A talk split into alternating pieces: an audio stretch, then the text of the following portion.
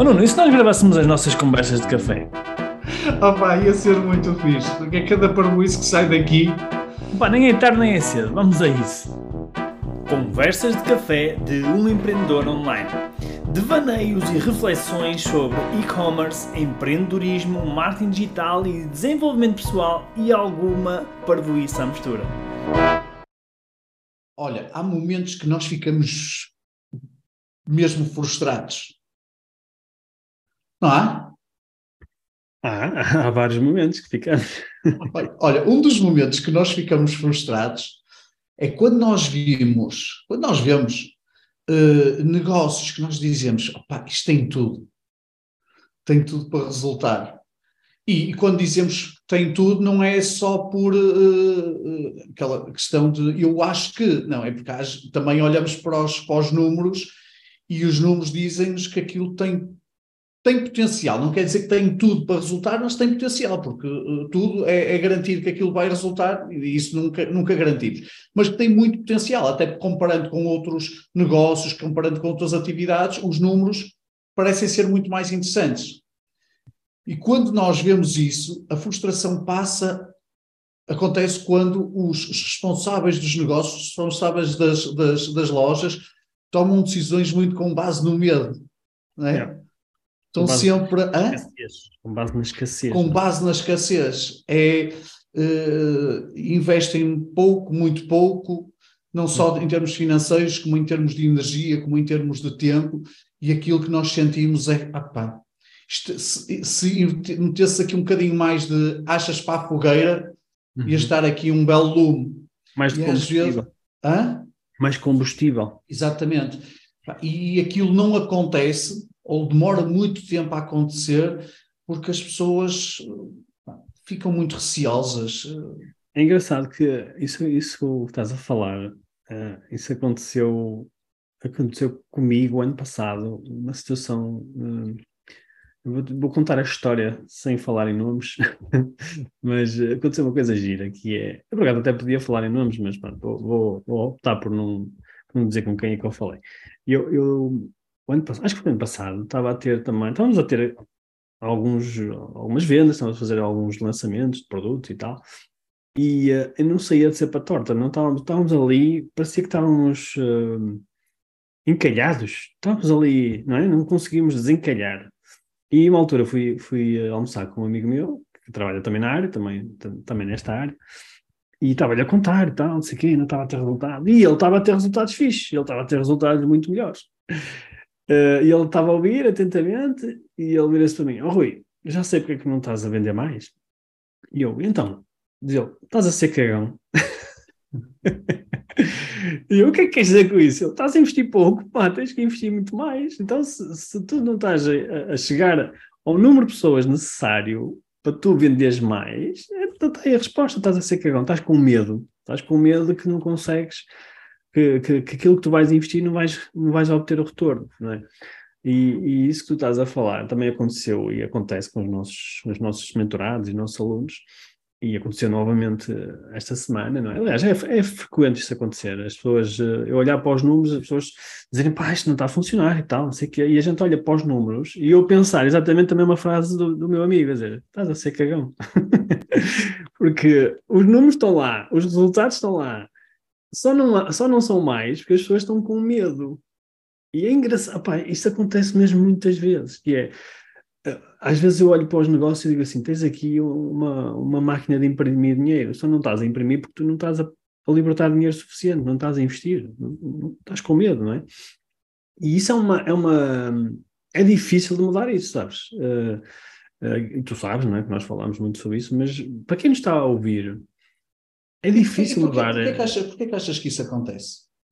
Eu e até que... uh, também nós próprios passamos esse, esse processo. Porquê que achas que isso uh, por isso que eu estava, acontece? Por isso que eu estava a dar o, o meu exemplo. Eu estava a falar de primeiro, mim. Primeiro acontece porque nós, as pessoas não têm consciência, não é? Não têm a consciência, olhando ainda para, para o negócio, para os caso, números, não têm a consciência do potencial que aquilo pode ter. No meu caso foi, foi a tomada de consciência, ou seja, quando eu vi que um colega meu que estava a vender coisas parecidas com o que eu vendia, que não tinha razão nenhuma, aparentemente, para estar a vender muito mais que eu, não é? quando eu vi que ele estava a vender muito, mas muito mais, porque estava a investir também muito mais, então para mim foi tipo eureka, ok, já percebi onde é que está o problema. Ou seja, eu tomei consciência, eu tomei consciência de que eu é que era o meu próprio travão, eu é que me estava a bloquear, não é? E Mas achas de... que, por exemplo, mesmo as pessoas tendo este feedback, nós dizendo, achas que as pessoas ainda têm dificuldade de acreditar que se calhar aquele negócio, aquele seu negócio, pode ser mesmo um negócio de, de grande sucesso? Eu acho que sim, eu acho que sim, por várias razões. Uh, e agora vou alucinar completamente, mas pronto, é o que é. Uh, eu acho que as pessoas têm medo, têm medo de investirem e, e tipo, darem tudo que têm e chegar à conclusão que afinal não funcionou. Isso é uma coisa que eu acho que as pessoas têm medo, é tipo, estar a investir, investir, e depois serem surpreendidas que, com um resultado negativo, tipo, afinal de contas não consegui, não é? Esse é um medo que eu acho que, que, que é o medo de falhar e de, não é? As pessoas, é, acho que no fim do dia é medo de julgamento, que é fazer as coisas e depois chegar e, e, e ser um fracasso, não é? Uhum. Acharem-se acharem um fracasso. Acho que esse é um dos medos que as pessoas têm, é? Uh, o outro medo, acho que é um medo, há um medo mais irracional, que é o um medo de é a escassez, ou seja, tem a ver com o dinheiro em si, ou seja, nós somos, a grande maioria de nós somos educados numa cultura de escassez, não é? De poupar, de não, de não, de, lá está, não arriscar dinheiro, não arriscar. O dinheiro não cai do céu. O dinheiro não cai do céu, não sei o quê. Então, nós queremos ter certeza. Aliás, uma das coisas que surge mais no, nas interações que eu tenho com, com pessoas que estão a iniciar, principalmente com pessoas que estão, por exemplo, no nosso e-commerce starter, as pessoas dizem coisas como pá, eu, que, eu quero eu quero ter a certeza que este é o produto certo. Ou que garantia é que eu tenho?